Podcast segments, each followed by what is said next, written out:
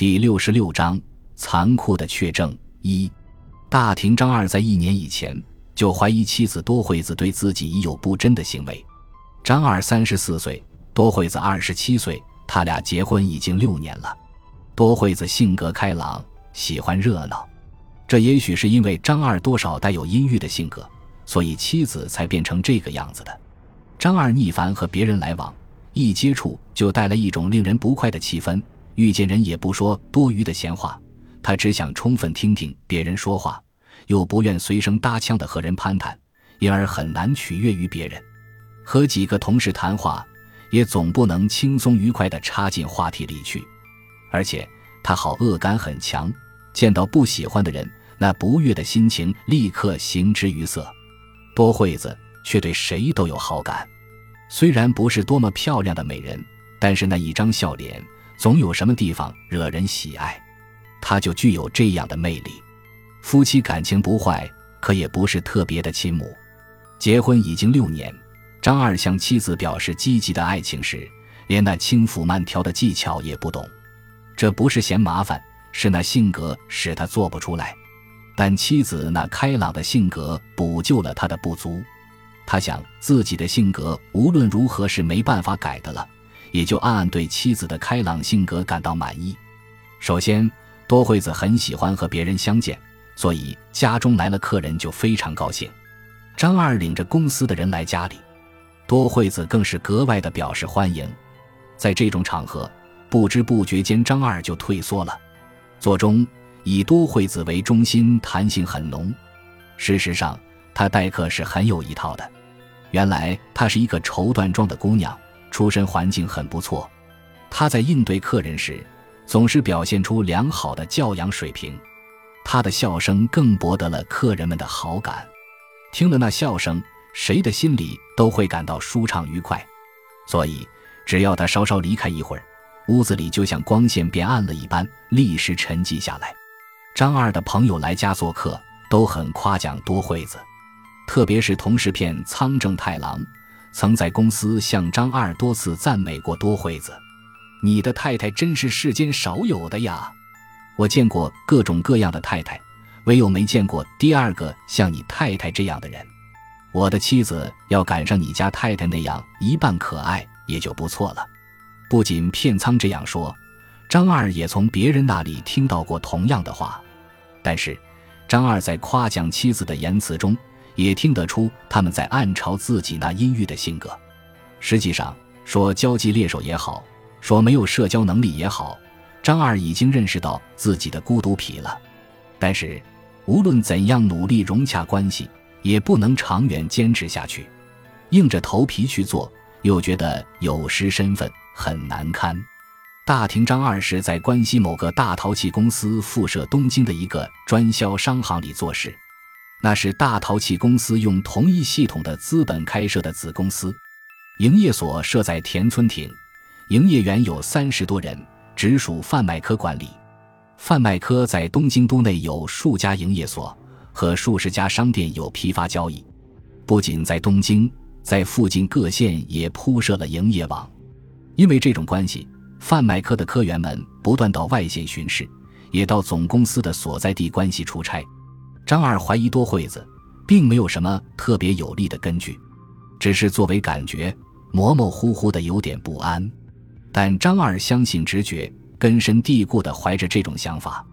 但多惠子对张二的态度依旧，并没意识到张二有那种想法，所以婚后一直保持着与张二的那种关系，一点反常的表现也没有。多惠子是个所谓贤妻型的女子，对张二的照顾真是无微不至。连平日他嫌麻烦的事也渐渐习惯起来，一点也不偷懒。例如冬天早晨烧热水等着张二洗脸，牙膏也给挤在牙刷上。见他动手洗脸，干净毛巾又立刻递在他的眼前。内衣三天一换，梳头时他给上发膏。从系衬衫扣子到穿袜子到解领带，都是多惠子给做。在做这些事中间，张二要是现出不高兴的脸色。多惠子就不断宽慰丈夫，说着使他快活的话。做饭也是如此，张二爱吃不爱吃的东西都多，就特意给他做爱吃的东西。例如，他不爱吃鱼和蔬菜，爱吃肉。多惠子就不断的变化做肉的方法。为此，他请来附近牛肉铺擅长做肉的年轻主人，向他请教烧牛排和制调料的方法。这个牛肉铺是用半个铺面出售牛排、素烧为主的烹饪店。总而言之，多惠子给了他以超过普通妇女所能给予的照顾。在这点上，从张二怀疑他以来，也丝毫没有变化。要说张二无意中探出妻子不贞的原因，是因为他在一年前外出的次数增加了，特别是近来简直是没有不外出的时候了。但说是增加，也并不是那么急剧的增加的。多惠子以前常常外出，那是去学习茶道和插花，也时常趁买东西去看电影，这是他以前就喜好的。所以说，对他的外出感到不安是可笑的。但是，一次起了疑心，就次次放心不下。即使去学茶道，好像也用不了那么长的时间，因为多惠子原来就是那种性格，谁见了也会喜欢的。所以在学习茶道时，同样结识上朋友，一同到银座去看电影。这也是以前就有的事，并不是近来才那样做的。张二不出差的日子，大抵在六时左右回家。多惠子有了经验。在有课业的时候，也必定准时回到家来。不用说，星期天多惠子绝不外出。张二整天在家里想，多惠子和附近的什么人都亲密的说话，那爽朗的笑声在家中的墙根和后门都能听到。不只是附近的人，就连推销员遇见多惠子也畅谈个不休。他是个爱说俏皮话的人，好像是推销员很感兴趣。保险公司年轻的公关员更是经常的坐在家里，蛮有兴趣的和他叙话。但是这伙人只要一看见张二，就悄悄的离开走掉。附近的人在路上遇见他，也仅是淡淡打个招呼，立即躲身过去。张两对多惠子怀有疑心了。要说有一个像是根据的根据，那就是他在外出办事的途中，在从公司回家的时候。有三四次发现多惠子外出不在家，他在这一年出去学习茶道和插花，这自然不是什么不可思议的事。事实是，随后回来的多惠子总是解释，今天学习插花是会同朋友一起去的，或是说今天到银座买东西去了。这类事也许没有什么问题，然而疑心一起，就觉得自己不在，妻子却悄悄外出，此中好像必定有个缘故。在这之前，多惠子每次预定外出，或者在他上班之前，或者在头天夜里，都会告诉他。但现在不说给他了，这也是引起他怀疑的一个原因。茶道和插花这类的日常小事，其实不必事先一一告诉他。在交往中同心认识的朋友去逛银座，因不是预先约会的，也没有事先告诉丈夫的可能。从责备这类事情的心情看。不能不认为张二有些神经质，但默然埋在深处的疑心，却是任何小事都牵动了他的神经。张良起了这疑心，就靠夜间的同房来观察妻子。多惠子身体不那么健壮，每当同房时，她屡屡拒绝丈夫的爱抚。这还是结婚不久的事，到了近时也没有改变。但是最近，在外出的那天拒绝丈夫却多起来了。上床入睡之前，她总有把床头灯打开，长时间看小说和杂志的习惯。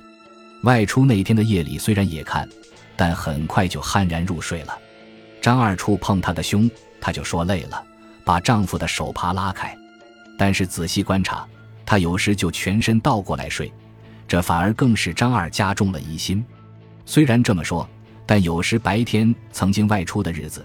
她又会偶尔兴奋地向丈夫提出性交的要求，张二不由得从中感受到妻子的计谋了。张二一期心绪的发展，是因为他自己出差太多了。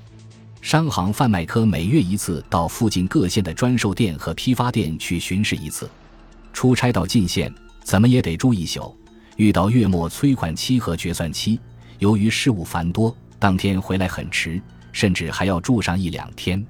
而且隔上三个月，又必须出差到关西的总公司去，这种与妻子离开的状态助长了他的猜疑。有时钻在旅馆的被窝里，仰脸躺着躺着，会立刻跳起来换上西服，乘开往东京的火车回家。他总觉得妻子在自己出差的时候偷偷的搞不真的行为，这种疑念近来越发强烈起来。如果真的撞上，那对手到底是谁呢？张二思索着。因为多惠子是个热情的女人，所以特别容易获得男人的好感。但她的朋友不会是张二不知道的男人，好像是认识的，或者是数次见过面的男人。作为女人，特别是建立家庭之后。她的交际范围就受到了限制。从这点看，妻子的情人就在和自己相同的交际范围内。张二这样估测着。张二为了证实他的怀疑，至今多少也考虑了自己的策略。例如，在他外出的那天，采取种种办法到他的去处追踪，从他的谈话里挑矛盾，从中了解真实底细；或是假说出差，突然又半夜回来查看。比如今天。他说去关西，但忽然又在夜里十一点回家查看。感谢您的收听，喜欢别忘了订阅加关注，主页有更多精彩内容。